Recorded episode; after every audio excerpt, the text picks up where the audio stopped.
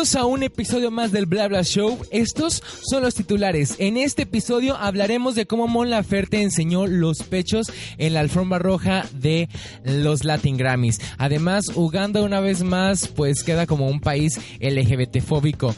Taylor Swift está en peligro de no presentarse en los American Music Awards y Kaeli, una youtuber muy popular, denuncia un intento de abuso. Además, música, serie, cine y el tema de este episodio, la educación en Nuevo León y las familias diversas. Esto es el Bla Bla Show y esto comienza así.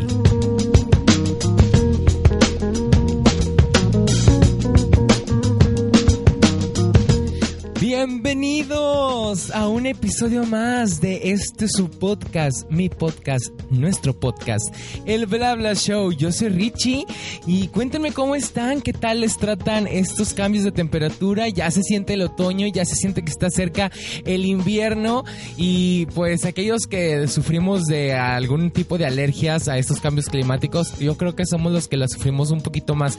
Pero aquí andamos dando guerra y recordando que hierba mala nunca muere. Les recuerdo que mis redes sociales están abiertas para ustedes, para que se comuniquen conmigo. Me encuentran como Richie, R-I-Z-S-H-I, en todas las redes sociales, Instagram, Facebook, Twitter, Spotify, YouTube, Grindr, Hornet. En todas partes me encuentran como Richie, para que estemos en contacto y estemos platicando y comentando los temas que hablamos en cada episodio.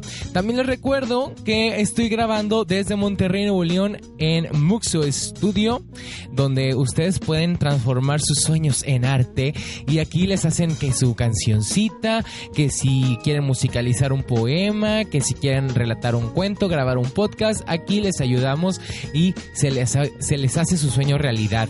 Y pues... ¿Qué les parece si empezamos con la información de una vez? Y es que ahora sí venimos un poquito cargaditos. Y bueno, empezamos con algo no tan padre. Y es que resulta que en Uganda, eh, un país de allá de África.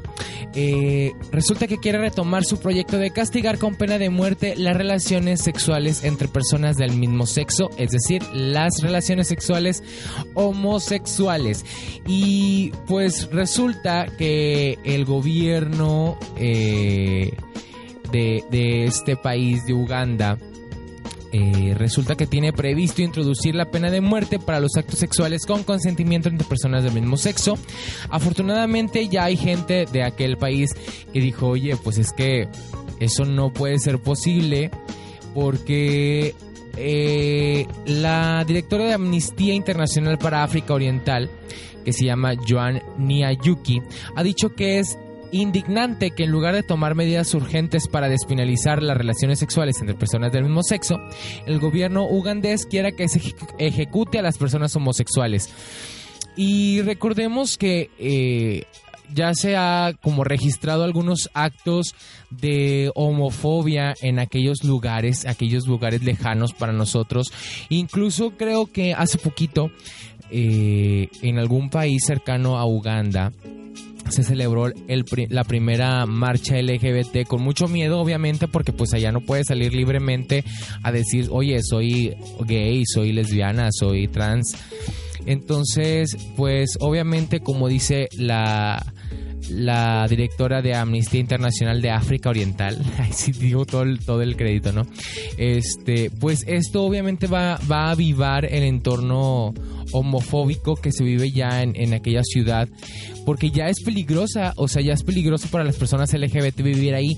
Entonces, con esto, obviamente va a ser pues más difícil que las personas LGBT vivan felices en aquel país. Entonces, creo que pues no es padre, no está padre que se empiece una casa de brujas, literalmente una cacería de brujas y de intolerancia en aquel país y menos en un año eh, o sea, menos en la época en la que estamos, ¿no? En el 2019, ya ahorita, o sea, sí somos más libres, pero eh, pues no se pueden estar haciendo esas cosas, ¿no? O sea, este, como, como les digo, no...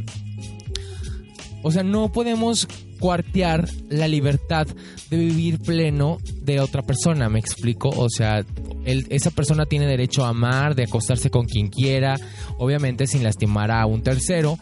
Entonces, este, pues está mal, o sea, así de fácil, está mal lo que está haciendo el, el ministro, el, ministro ugandés de ética e integridad, Simon Logodo este está mal lo que está haciendo obviamente y está cuarteando los derechos de las personas LGBT en aquel país y esperemos se resuelva pronto y que no que realmente no se reactive esta penalización para una persona LGBT. Pasando a cosas igual un poquito no tan alegres, resulta que Taylor Swift está a punto de, de, no poder presentarse en los American Music Awards. Y es que este año eh, los EMA, los EMA, los AMA, así vamos a decirlo, los AMA, eh, informaron que este año será galardon, galardonada. Ay, ¿qué me está pasando el día de hoy? El día de hoy traigo una adicción horrible. Eh, galardonada como artista de la década, porque pues obviamente ya cumplió su, buen tiempo en la como trayectoria artística, ya tiene su buen tiempo en la música, ha cosechado muchos éxitos, pero resulta que ahora pues no se va a poder presentar porque Brown y Borchetta prohíben regrabar los temas o utilizarlos para este tipo de, de eventos que eran sus managers musicales. Swift dijo a sus seguidores que los managers que acabo de, mencionar le impiden interpretar temas de sus discos anteriores cuyos derechos pertenecen a estos hombres con los que el artista mantiene una disputa desde hace varios meses. Hace varios meses se, salió a, la luz que estos dos tipejos se creían muy astutos y dijeron, Ay, pues vamos a jugarle eh, una mala una mala trecha a la Taylor Swift porque es muy famosa y ahorita está teniendo mucho éxito, podamos a registrar todas las canciones a nuestros nombres, aunque no, la, no la hayamos escrito nosotros, ¿no? Entonces, eh, Taylor Swift informó a través de su Twitter diciendo no sé qué más hacer. Así de fácil, así de, corto y preciso dijo. Obviamente compartió algunos screenshots porque ya ven que en Twitter tiene como eh, un límite de caracteres. Eh, informó que desafortunadamente su actuación en los American Music Awards y el documental de Netflix y cualquier otra cosa que haya grabado que tenga hasta noviembre del 2020, pues es una incógnita, así de fácil, o sea, no sabe qué va a pasar, no sabe qué hacer, no sabe si se va a presentar. Y es que por lo general cuando a un artista se le premia como artista de la década, presentan un medley o un mashup de lo mejor de los mejores temas que ha tenido en su carrera artística, ¿no? En este caso, pues obviamente o, actualmente Taylor Swift solamente cuenta con los derechos de las músicas de las canciones más recientes, o sea, de su último disco prácticamente. Eh, y pues es que triste, ¿no? O sea, qué triste que el trabajo de prácticamente toda tu vida, en este caso, que le has plasmado tanto amor y has plasmado tus vivencias, pues ahora así de buenas a primeras no no no es ya no, ya no ya no es tuyo, así de fácil, porque alguien dijo, "Ah, ¿sabes qué? Yo lo voy a registrar a mi nombre." Entonces, esperemos, esperemos que que se agilice todo este movimiento ya hay movimientos en redes sociales como I Staying with Taylor eh, y Free Taylor. Esos son los hashtags que se están utilizando. Entonces esperemos que se agilice todo esto y que realmente regresen a manos de Taylor todos esos temas.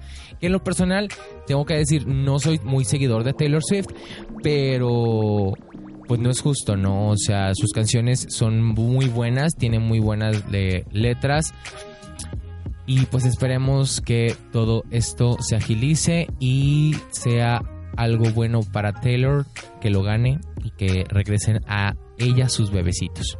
Pasando a otras cosas, a otros artistas que están protestando.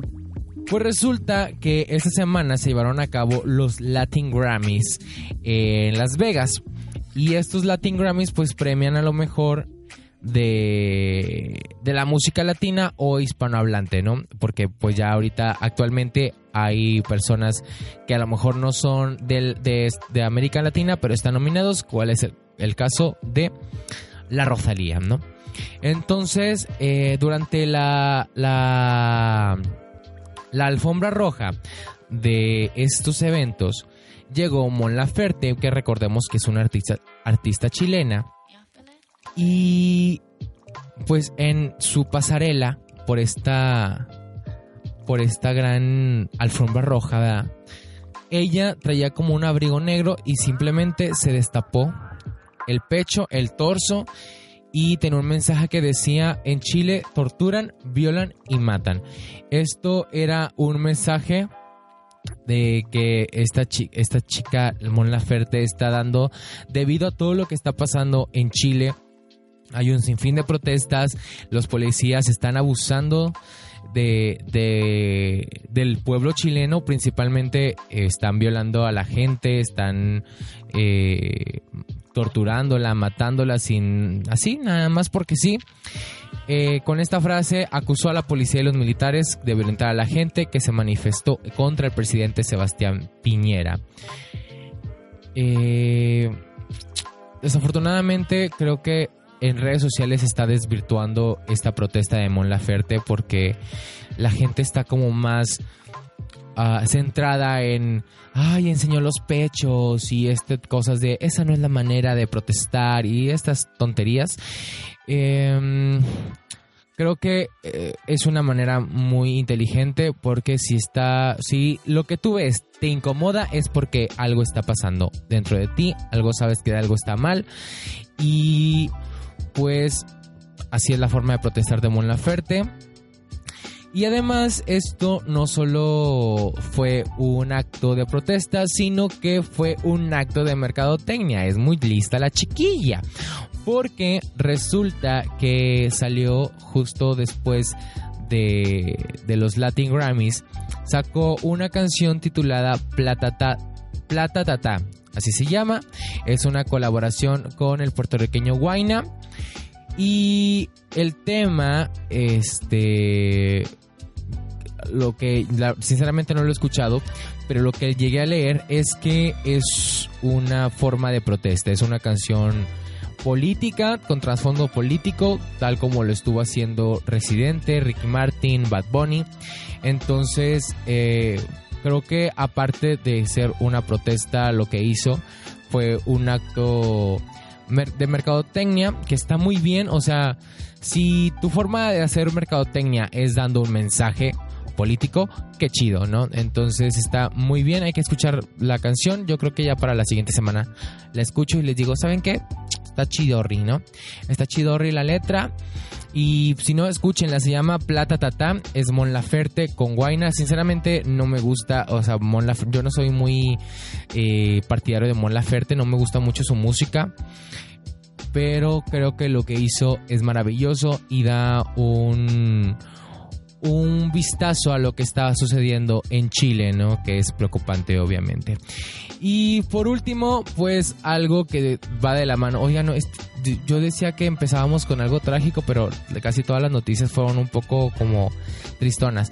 Cerrando este bloque, el primer bloque, eh, resulta que el, el, fin de semana pasado, la youtuber Kaeli, que la, sinceramente ya tiene bastantes años en YouTube, creo que va a cumplir 10 años en YouTube, pues al fin abrió su corazón, su alma, eh, y nos dio a conocer que durante la grabación de una telenovela, una serie, una teleserie que estaba grabando, eh, sufrió un intento de, de, drogarla, de abuso sexual, de maltrato físico, de maltrato psicológico de acoso y ella en su historia, en su video que es un poco largo y te llega a, mover algo, o sea, realmente cuando está narrando la situación por la que ella vivió, eh, mi, piel se, se tornó chinita, tenía, me dieron muchas ganas de llorar de impotencia porque no puede ser posible que un lugar con tantas personas se ponga de acuerdo para lastimar a, sola, a solamente una persona, ¿no? Resulta que Kaeli, les digo, estaba viajando, estaba en otro país, lejos de México, lejos de, su residencia. Ella vive en, Los Ángeles, de repente vive en Ciudad de México. Y estaba grabando esta serie. Resulta que ella tiene amigos youtubers que le dicen, oye, ¿sabes qué? Vámonos de fiesta. Esa primera noche eh, este youtuber la besa y después deja de cuidarla. Dice Gaeli que esta persona se alejó. Y al día siguiente vuelven a salir, pero van a una fiesta casera, ¿no? Así de que, pues, vamos a una fiesta casera, todo tranqui, y le dan ella dice, ¿sabes qué? Tengo sed. Le traen un bote de agua y el que ella agarra ya estaba abierto. Ya ven que las taparroscas se escuchan cuando truenan, ¿no? Entonces esta ya estaba tronada y en la punta, en la boquilla de la botella traían como un polvito medio extraño, ¿no? Entonces dice Kaeli, oye, pues aquí me quieren hacer algo. Entonces le dice a los, a los youtubers, porque eran como unos tres o cuatro, Dicen, eh, así como en forma de broma dijo esta, dijo Kaeli, ¿saben qué? Si yo me pongo a, la defensiva, algo me va a pasar, ¿no? Entonces Kaeli en forma de broma le dice, eh, ya ve que me quieren drogar, eh, ya, los caché, eh, pillines, eh, traviesones, ¿no? Así la Kaeli. Y pues estos se empezaron a poner nerviosos y de que no, ¿cómo crees? Claro que no, guaraguara. Resulta que al transcurso de la noche ella se está comunicando con una persona que estaba lejos, que estaba en Los Ángeles, y después se comunica con una persona en la producción para que mande a la policía. Al llegar la policía, Kaeli le dice, ¿sabes qué? Yo la pedí, ayúdenme, suban por mí, por favor. Y la policía le dice, ¿sabes qué? No podemos proceder porque no tenemos una orden de cateo, no tenemos una orden para poder acceder al domicilio. Entonces Kaeli al momento de querer bajar a, la puerta de, la, del, departamento de la casa, dice ella que un montón de personas empezaron a golpearla, a decirle que era una estúpida, que era una pendeja, que para qué llamaba, llamaba a la policía y empezaron a golpearla, a estrujarla, a jalarle el cabello. Y la forma en que Kylie lo cuenta realmente es muy dolorosa. Tan dolorosa que digo, alguien que vivió eso no puede fingirlo, o sea, se siente el dolor de su recuerdo. Y aunque Kaeli no dio información de quién era el youtuber ni a dónde había sido la situación, los seguidores de la, de la, de la youtuber y gente de las redes sociales empezaron a decir, ¿sabes qué? Fue en Argentina y fue este youtuber. Pero cabe mencionar que Kaeli nunca mencionó al youtuber. El youtuber en cuestión se llama Yaoe Cabrera. Es un youtuber argentino que prácticamente es nuestro Juan Pantoja. Así, así se los dejo, ¿no? Es un, es un chiquillo, bueno, no ni tan chiquillo, es un chavo que ya tiene un historial medio pesado, ¿eh? O sea, se, se ha dicho que ha tratado de besar a sus seguidoras que son menores de edad, que ya estuvo en un intento de violación que se subió a redes sociales, eh, que es una persona muy tóxica, así de fácil, es una persona muy tóxica. Entonces, aunque Kylie no lo mencionó, este chico, el Yao Cabrera, en sus historias y en, sus, en su canal de YouTube ya empezó a decir la verdad sobre Kaeli, la verdad de lo que pasó y así cosas. Y tú dices, oye, es que pues Kaeli nunca dijo que había sido tú. O sea, tú solamente te estás inculpando al momento de decir, pues están hablando de mí, me voy a defender. Cuando no tienes por qué defenderte porque nunca se te inculpó de nada. Entonces, Después este tipejo empezó a crear como pruebas falsas en, su canal de YouTube, empezó a hacer clickbait y la gente ya está harta. Desafortunadamente en Argentina es muy popular y al parecer YouTube Argentina lo, lo respalda muy cañón, entonces no se sabe qué va a pasar con esa situación obviamente desde mi punto de mi, punto personal yo le creo demasiado a Kaeli. Y no es por este de que ay pues es que no no te gusta lo que hace el otro ni nada pero es que sabe tampoco se me hace justo que ella al momento de abrir lo que está, lo que le pasó y todo eso, nosotros la revictimicemos, ¿no? Que es esto de, ay, pues no te creo, ay, ni lloró, ¿saben? Eso me daba mucha risa, porque la gente decía, ay, pues ni, ni siquiera está llorando real, porque ni siquiera se le ven las lágrimas, y yo, vato, la morra está moqueando, o sea, se está tragando sus mocos, donde está en lágrimas, la morra escuchaba así cuando se, pues está tragando sus mocos, su saliva, y es como, neta, no manches. Pero pues esperemos se resuelva pronto que Kaeli presente alguna denuncia porque encima la productora que, la llevó a Argentina a grabar esta serie le dijo, bueno, es que si no tienes, o sea, si no te pasó nada, pues para qué, para qué le haces tanto de pedo, ¿no? Entonces como, güey, ¿qué pedo? Después de eso, Kaeli ya no se sintió a gusto, obviamente, porque dijo, güey, si mi productora, si la, si la producción donde estoy trabajando ni siquiera me puede respaldar, pues ¿qué me espera, no? Entonces dijo, ¿saben qué? Muchas gracias por la oportunidad, pero yo me voy. Y pues ha sido como, Kaeli cuenta que ha sido un proceso largo, prácticamente fue hace un año eso que cuenta y pues esperemos se resuelve algo y que se tomen cartas en el asunto contra este tipejo ya hoy Cabrera. Y bueno, este con esta noticia cerramos este primer bloque. Ya recuerden que este programa trata de tres bloques, un informativo, otro de recomendaciones y uno de tema principal. Vamos a un corte musical y ahorita regresamos. Estás en el Blabla Show.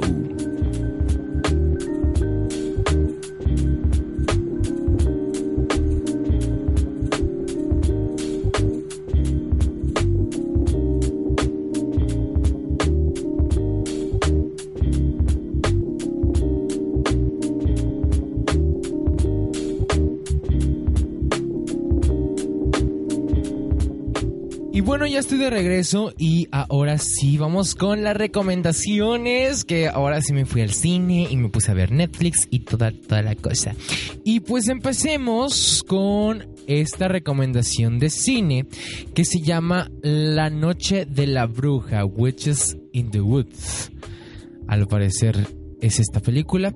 Se estrenó el primero de noviembre, entonces yo creo que todavía le queda una semanita lo mucho.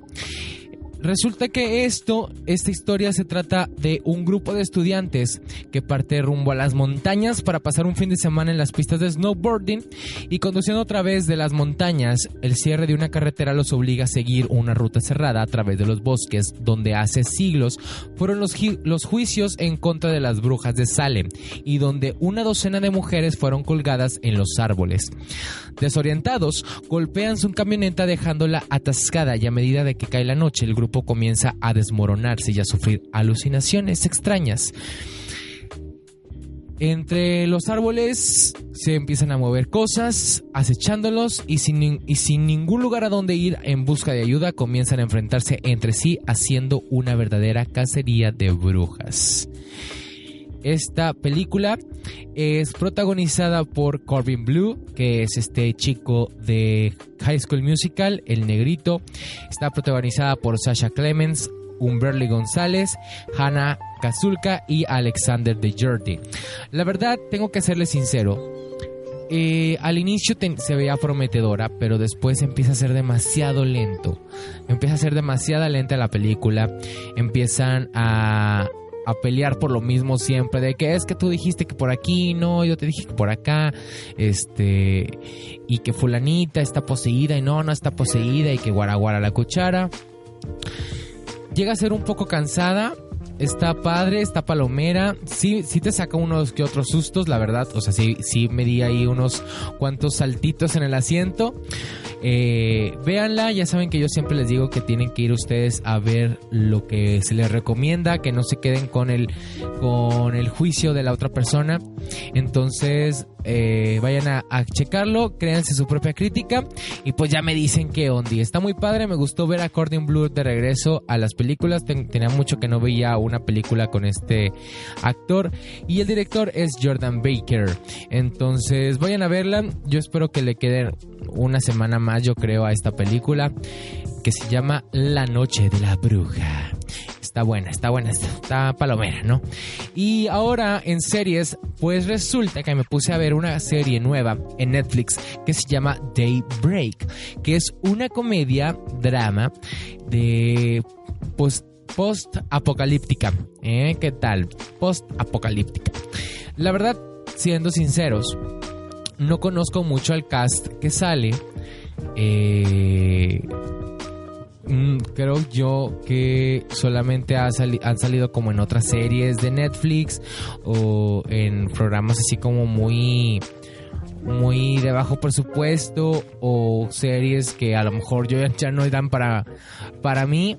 Creo que sale por ahí un, actor que, sale en, en, Riverdale. Pero bueno, resulta que es una eh, serie post-apocalíptica que orilla a unos jóvenes a sobrevivir sin sus padres. Literalmente los, los adultos son los que se convierten en una especie de zombies, pero estos zombies no matan para comer bueno, sí matan para comer, pero si te muerden, no te transformas en zombie. No sé si me explique. Entonces, está divertida, está padre. Tiene buenos toques humorísticos, oscuros. Tiene varias referencias a otras películas. Entonces, vayan a verla. Se llama Daybreak. está en Netflix.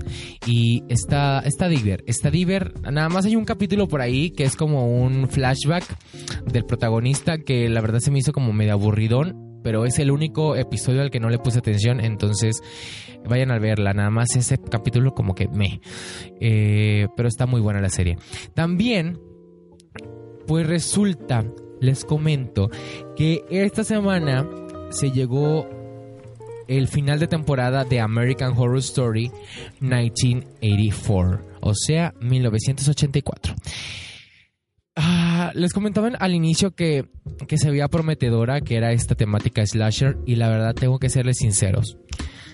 Es una muy buena serie, es una muy buena temporada de American Horror Story creo que eh, rebasó todas mis expectativas de esta temporada. Tenía muchos plot twists. Está muy interesante, está muy padre cómo se manejan algunos perfiles, cómo integran nuevos personajes.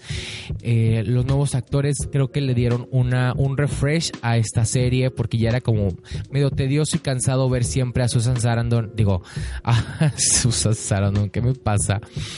Eh, a Sarah Paulson, ¿por qué dije Susan Sarandon? What the fuck. A Sarah Paulson y a Ivan Peters ya se, se tornaba un poco cansado verlo temporada tras temporada. Entonces creo que les dio un toque fresco. Eh, el final está maravilloso, tengo que serles sincero. Tenía mucho tiempo, o bueno, nunca había llorado con una temporada de American Horror Story, al menos en un final. Porque si recuerdo, Creo que con finales no había llorado, pero sí había llorado como en algún capítulo de American Horror Story. Pero en finales nunca había llorado, está muy padre. Eh, y está muy, está muy padre, o sea, no le puedo decir más, está muy divertida. En, en internet la están posicionando como una de las mejores temporadas de American Horror Story junto con Asylum y Coven. Entonces vale la pena, la verdad mucha gente no le tenía muchas esperanzas porque las últimas temporadas han estado como que medias me. Pero esta es muy maravillosa, entonces vayan a verla American Horror Story. Si tienen la aplicación de Fox, ahí está toda la temporada completa. En, en Claro Video también creo que ya salen toda la temporada completa igual por Fox. Y pues si no, búsquela en su servidor pirata de su conveniencia. Y por último, RuPaul's Drag Race UK, Reino Unido. Ya llegó a su etapa final. Ya, ya conocemos el top 3, que siendo sinceros, de hace como unos 4 o 5 capítulos ya se conocía quién iba, quién iba a ser el top 3, ya, ya se quién figuraba para ese, esos lugares. Está muy padre porque da un vistazo a otro estilo de drag que no es el de, el de Estados Unidos, que no es el gringo, no es el, estadounidense. Da una mirada más diversa a cómo se vive el drag, que si la, la draga que no se depila, que si la draga que nada más basa sus referencias en la cultura popular, eh, la que es muy borracha, la que es muy ácida, la que nada más brinca. Tiene como perfiles muy predominados. Eh, cada, cada, cada personaje drag de UK. Entonces véanla, esta, la pueden encontrar en la aplicación de World of Wonder, que es Wow, wow Plus. Así búsquenla, W-O-W, Wow Plus. Eh, tiene las temporadas subtituladas al español, creo que en portugués y en inglés. Y la comedia, yo pensé que dije, va a ser súper difícil la comedia británica, pero no, está súper digerible. ¿Qué me pasa? Digerible. Entonces véanla, RuPaul's Drag Race UK. Está muy padre, ya eh, chútense toda la temporada para luego ver la final, ¿no? Y pues así, no le digo quiénes son las finalistas porque luego pues no queremos spoilers, ¿verdad? Y por último, vámonos con música. Resulta que Yuridia ya regresó después de esta canción de su éxito que los amigos no se besan en la boca, que yo creo que es una tontería, porque los besos en la boca entre amigos refuerzan la amistad. Regresó con una canción que, que, se llama No le llames amor. Es una canción muy Yuridia, obviamente. Es baladita. Y habla de esta como relación donde nada más se encuentran para sexo y ya, ¿no? O sea, no hay que confundir el sexo con hacer el amor, prácticamente dice eso la canción de Yuridia, está padre, creo que se puede volver un himno como se hizo este esto de los amigos no se besan en la boca, que no sé cómo se llama, es creo que es un buen regreso de Yuridia, entonces escúchenla.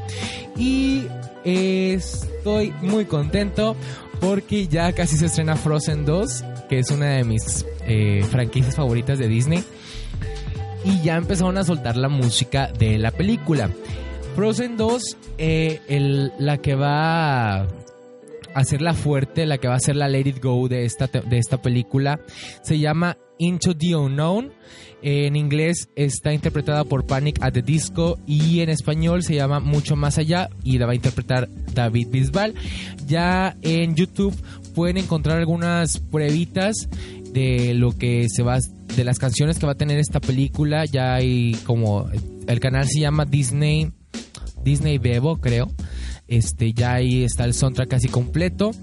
Me gustó porque se escucha muy Broadway, realmente se escucha muy Broadway, se escucha eh, como más interpretativo lo que se está cantando y está muy padre. Tengo que ser sincero, no me gustó mucho que le apostaran a David Bisbal pero me gusta que sean hombres los que están cantando las versiones fuertes de esta película, ¿no? Porque en, años pasados casi siempre son mujeres las que interpretan las canciones, eh, las versiones pop de las canciones eh, de la canción fuerte de la película. Entonces me gusta que ahora sean dos hombres, en este caso David Bisbal en español y Panic at the Disco en inglés. Entonces vayan a escuchar Frozen 2, está muy padre, me gusta mucho, ya quiero que se estrene, ya quiero ver todo. Y por último, quiero. Hace, hace unas semanas les comenté sobre el estreno de Eric Mendoza, que es un chico cantautor mexicano. Eh, que, que, canta muy bonito. y hace unas semanas lanzó su, su sencillo Jugando con mi amor. Pues resulta que este chamacón ya lanzó su primer LP. Bueno, no su primer LP, ya tiene varios, pero ya lanzó su, su LP su disquito que se llama Enredados. Cuenta con eh, siete cancioncitas. Una de ellas es Jugando con mi amor, otra de ellas es en francés, e Intenso Valentín. La verdad está muy padre el disco, está está tranqui, o sea, para una noche así veladita rica con ustedes mismos. Buenoso, buenazo el disco de mi Eric Mendoza. Vayan a escucharlo. Eh, vayan a darle play a sus canciones. La verdad, mi favorita de esto que se llama Enredados, la mía es en francés, porque me, gusta porque es como que la más movidita. Y Corazoncito de Papel, esas son mis favoritas. Vayan a escucharlas, vayan a ponerle play, vayan a ponerle en favoritos. Y pues eh, es la recomendación, son las recomendaciones de este episodio. Vamos con un corte musical y ahorita regresamos. Estás en el Bla Bla Show, no te despegues.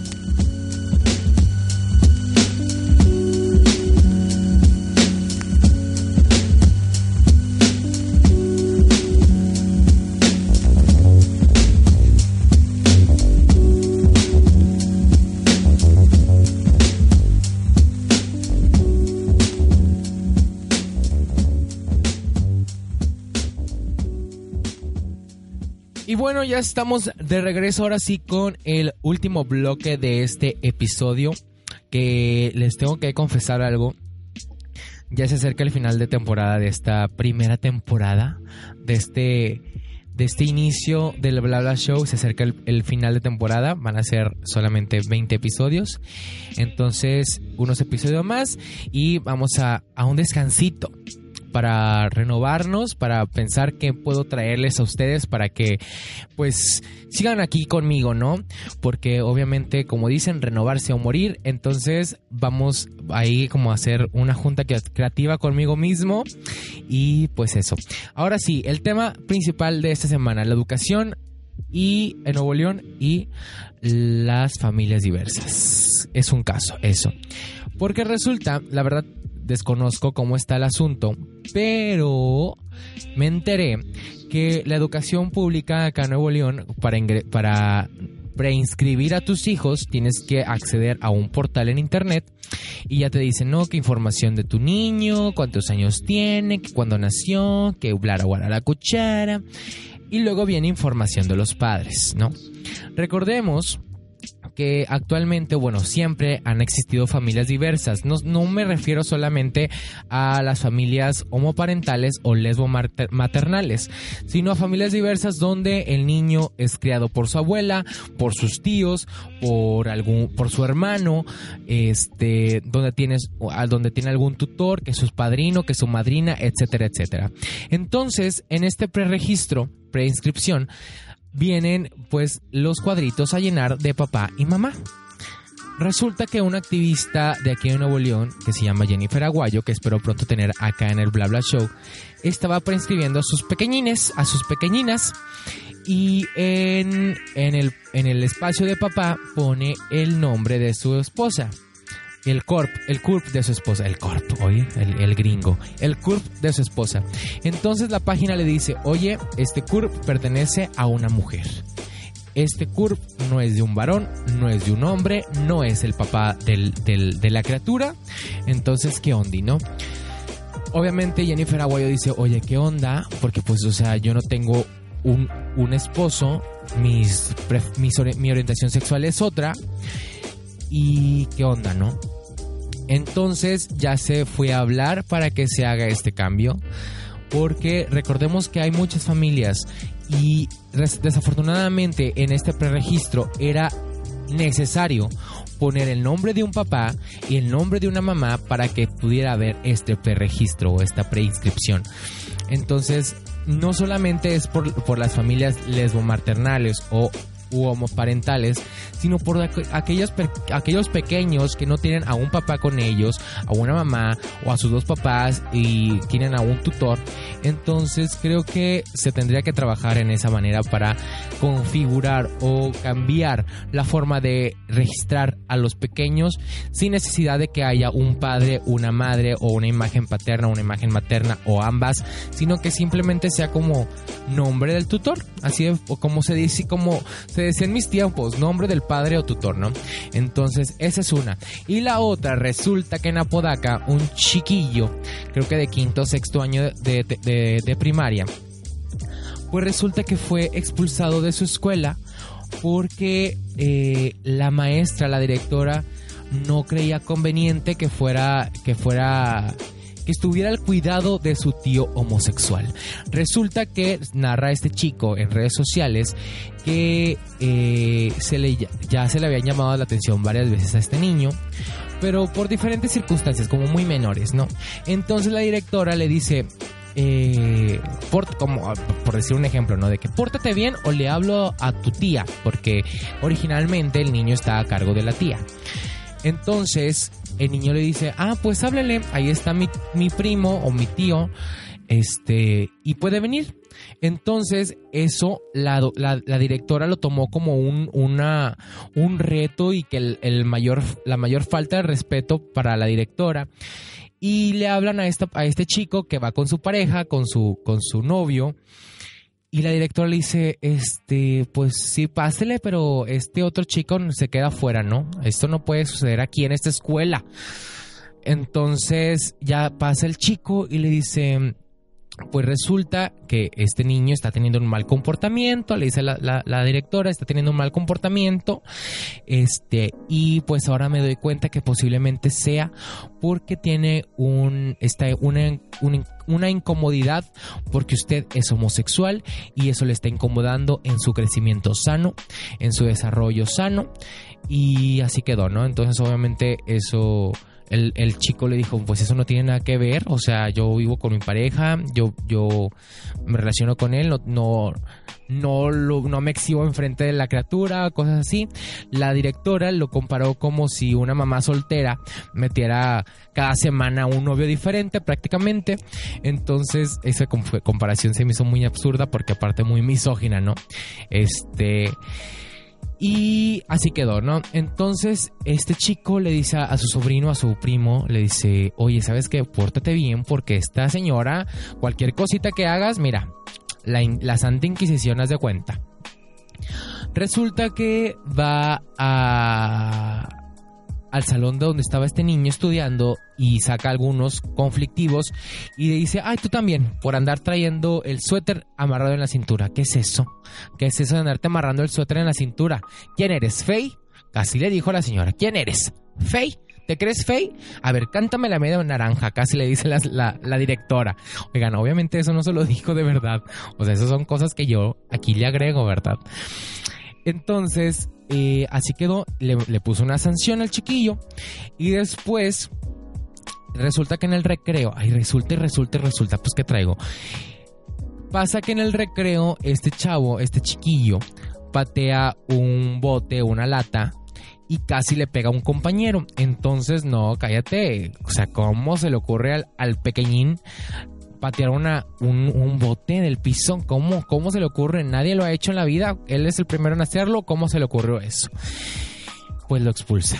¿Por qué? Porque estaba dañando la integridad de su compañero. Obviamente, todos sabemos y se sabe que, que realmente esta situación pasó porque la señora estaba inconforme con la orientación sexual del tutor del pequeño, ¿no? Entonces eh, ya se fue a hablar a la, a la Secretaría de Educación, se fue a hablar a la Secretaría de Educación y dijeron que se van a tomar cartas en el asunto. Hubo una disculpa pública por parte de la directora y por parte de la escuela. Al niño lo reintegraron a su, a su vida estudiantil normal, como si nada. Y este, digo, una disculpa y se va a tomar clases de sensibilización. Le van a dar clases de sensibilización a esta, a esta señora.